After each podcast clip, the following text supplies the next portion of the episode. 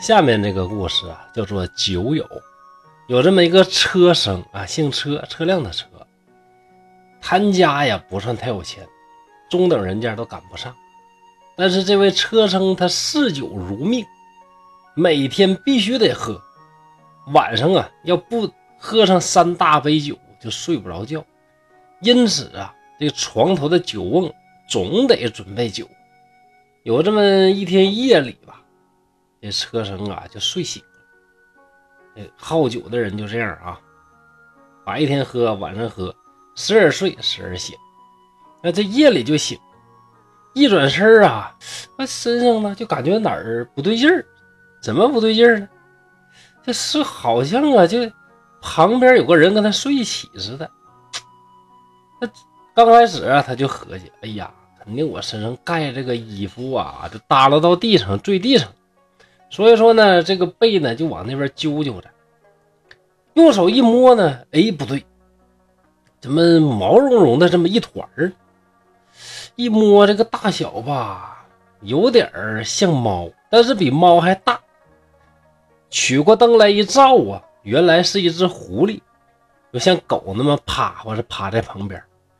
也喝多了，那家伙是呼呼大睡呀。这个是断片了。看一看自己的酒瓶，全空了。车生呢就笑着说：“哈哈哈，这个呀，真是我的酒友啊，不忍心惊动他，还给他盖上了衣服，伸出一只胳膊，搂着狐狸一起睡下，又留着烛光看看，看这个狐狸呀。”会怎么样？到了半夜里，这狐狸啊，欠欠身儿，伸了一头懒腰，睡醒。车程就笑着说：“怎么样，睡得挺美吧？”打开盖着的衣服一看，哎，狐狸没了，变成了一位俊俏的书生。书生一看呢，一下呢酒就醒了，起身在床前跪拜。叩谢车生的不杀之恩。车生说：“哎呀，你这严重了。我这个人呐，嗜酒成癖，一天就爱喝，没事就喝，是没事就喝。大家都说我这个人呐是傻。哎呀，我看你呀，为了喝这点酒，连命都不要啊，都不害怕呀，这个人类了。”所以说，我认为呀，你对酒的嗜好啊，跟我是一样。你呀，就是我的鲍叔牙呀。鲍叔牙大家都知道，有一个成语叫“管鲍之交”。管仲一辈子最好的朋友和知音就是那个鲍叔牙嘛。他们呢，和俞伯牙、钟子期一样，是历史上著名的知音，同好、同赏、互相理解，就称之为知音，对吧？那我们同好喝这个酒，自然就互相欣赏，而且互相理解，理解对方为什么连生死都不顾都要饮这个酒，那当然是知己了。车程接着说：“你是我的鲍叔牙，你要是不疑心，以后咱就是酒友，没事就来喝啊。哎呀，不要跟我互相猜疑，也别跟我客气。”说着，又拉着这个狐仙说：“来来来来。”咱们接着睡啊！狐狸呢就答应了。车生早晨醒了之后，发现狐狸已经走了，他就准备了一些美酒，专门等候啊这狐狸再来。到了晚上，狐狸又来了，两个人是促膝畅饮的。这个狐狸呀，酒量很大，一点啊不逊色于这位车生，而且说话诙谐幽默，两个人聊的是非常投机，是相见恨晚。狐狸就说：“哎，几次三番饮你的美酒，这个呀必须得报答呀。”车生就说：“哎呦，喝这么点酒啊，你何必挂在嘴上？那还算个什么事儿啊？”狐狸说：“哎，这点酒嘛，不算什么。但是啊，考虑到啊，您这个条件呢，并不非常富裕，弄点酒钱呢也很不容易。就像我前边经常说的。”有一万块钱，拿出一块钱请你吃个冰棍这个不算什么。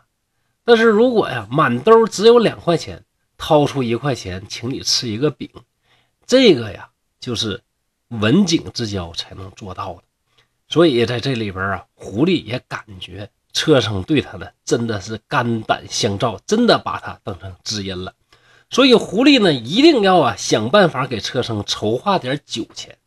第二天，狐狸来告诉车生说，从这儿啊往东南七里，路边有人丢钱了，你呀赶紧去把那钱捡回来。第二天早上，车生真去了，哎，真就捡到二两银子，哎呀，非常开心。就买了佳肴，备了美酒。狐狸又告诉车生说：“你家后院啊，地窖里边藏银子了，赶紧挖出来。”车生呢，按照狐狸说的话做了，果然挖到成百上千的银钱车生非常高兴，哎呀，这回我可有钱了，以后再也不担心没钱买酒了，开心。但是狐狸听到这个话，叹了一口气：“不对呀。”你这点钱呢，就像那车压过的车辙，车辙里边存了一点水，那个是无源之水呀。这点水很快就会用没，你呀必须得想个法子。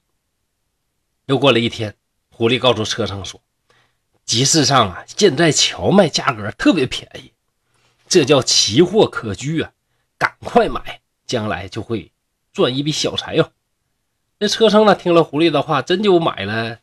这个四十多担的荞麦，大伙儿都笑他。哎呀妈呀，这荞麦那稀烂贱不值钱那玩意儿，傻子才买呢。这货一天是不是喝傻了，酒精中毒上脑了，瞎买买这玩意儿，都笑话他。可是啊，这个笑话的声音还没落，不多久，时值天下大旱，地里边什么谷子豆子啊，全都枯死了。这个时候就只有荞麦还能种，因为荞麦生存能力是比较强的。这车生啊就把这个荞麦呢当种子卖，赚了好几十倍的钱呢，一下呢就发财了。由此呢又买了二百亩肥沃的良田。这狐狸没事啊就指导他，让他多种麦子呢，这年麦子就丰收；让他多种高粱呢，高粱就丰收。什么时候种？是早种啊还是晚种？全都是由狐狸来决定。车生同狐狸的关系是越来越好。你说有这么个朋友，谁不希望？你说你身边有一个这样的，没事告诉你，今天买这股票，明天买那个，后天买那股票啊。现在股票不好，来点黄金。你要说有这样的朋友，那你还能不发财？当然呢，你要这样的朋友也是有前提的，有一定的机缘巧合奇遇在里边，对吧？这个狐狸呀，称呼车上的妻子为嫂子，又把车上的孩子当成自己的儿子。后来车生去世之后，狐狸就再也不来了。古今中外呀，很多文人骚客、贩夫走卒、帝王将相，各种人都把酒视为化解忧愁的绝佳之物。三国时候，曹操《短歌行》怎么说的？何以解忧，唯有杜康。